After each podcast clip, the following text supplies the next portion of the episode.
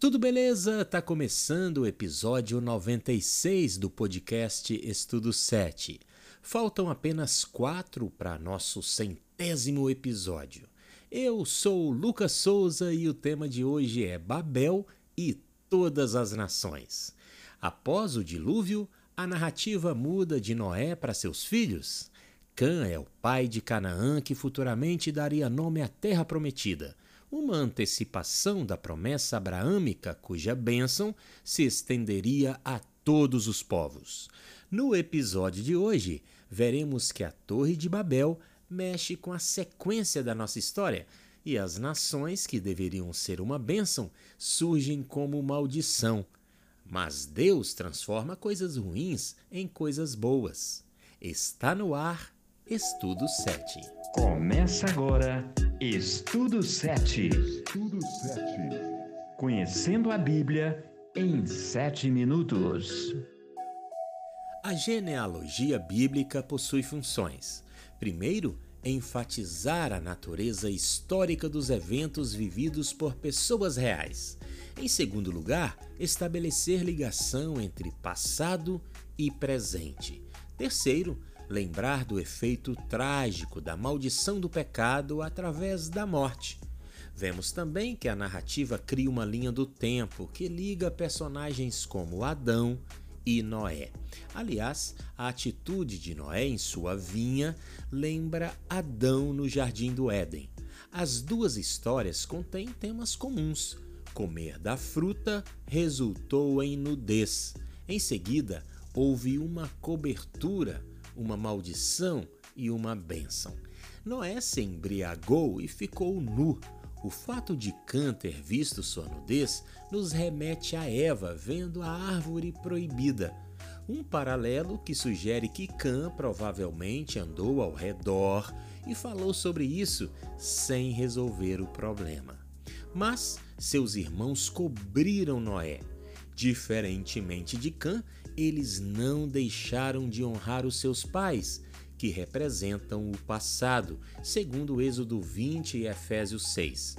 Este é um ato que afeta o seu futuro, e foi isso que aconteceu com Cã e seu filho Canaã.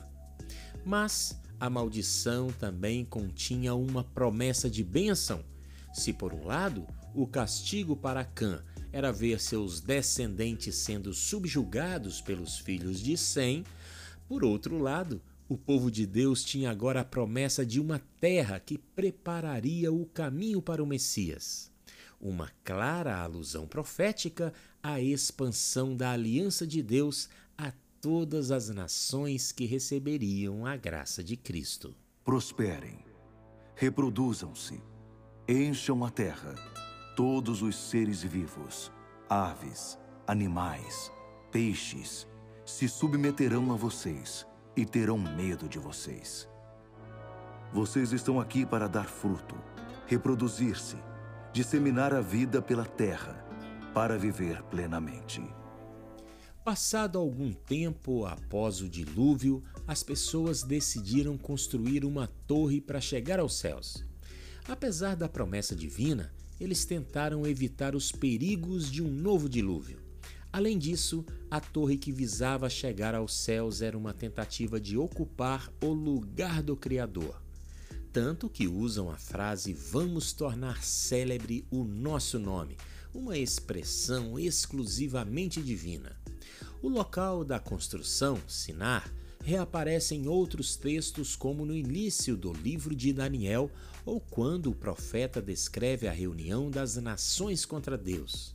Ironicamente, Deus decide descer até eles, a fim de afirmar a sua supremacia. O Criador sempre está além do alcance humano. Qualquer esforço nosso para se elevar a Ele é inútil. Por isso, para nos salvar, Jesus desceu a nós. Não havia outro caminho. Este é o conceito da justiça pela fé. Nada podemos fazer. Somos salvos pela graça. Não é o que fazemos para o Senhor que nos levará à sua redenção.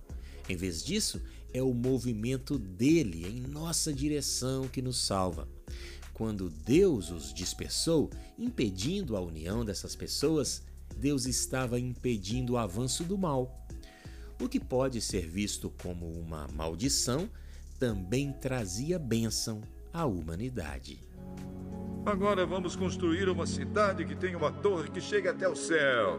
Assim ficaremos famosos e não seremos espalhados pelo mundo inteiro.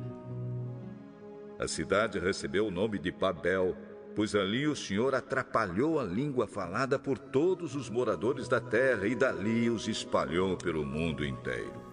O propósito e a bênção de Deus para a humanidade são relatados no seguinte verso: Multipliquem-se e encham a terra. Em oposição aos planos divinos, os construtores de Babel preferiram ficar juntos como um só povo. Eles apresentaram a razão pela qual queriam construir a cidade. Para que não sejamos espalhados pela terra, diziam eles. Talvez desejando se tornar mais fortes com esse agrupamento. Infelizmente, eles procuraram usar seu poder de união para o mal, não para o bem. Curiosamente, em um juízo contra a atitude deles, Deus os espalhou por toda a superfície da terra exatamente como eles não queriam. Essa experiência mostra o fracasso daqueles que se revoltam contra Deus, mas também deixa claro que o Criador desce do céu para trazer juízo e graça à sua criação.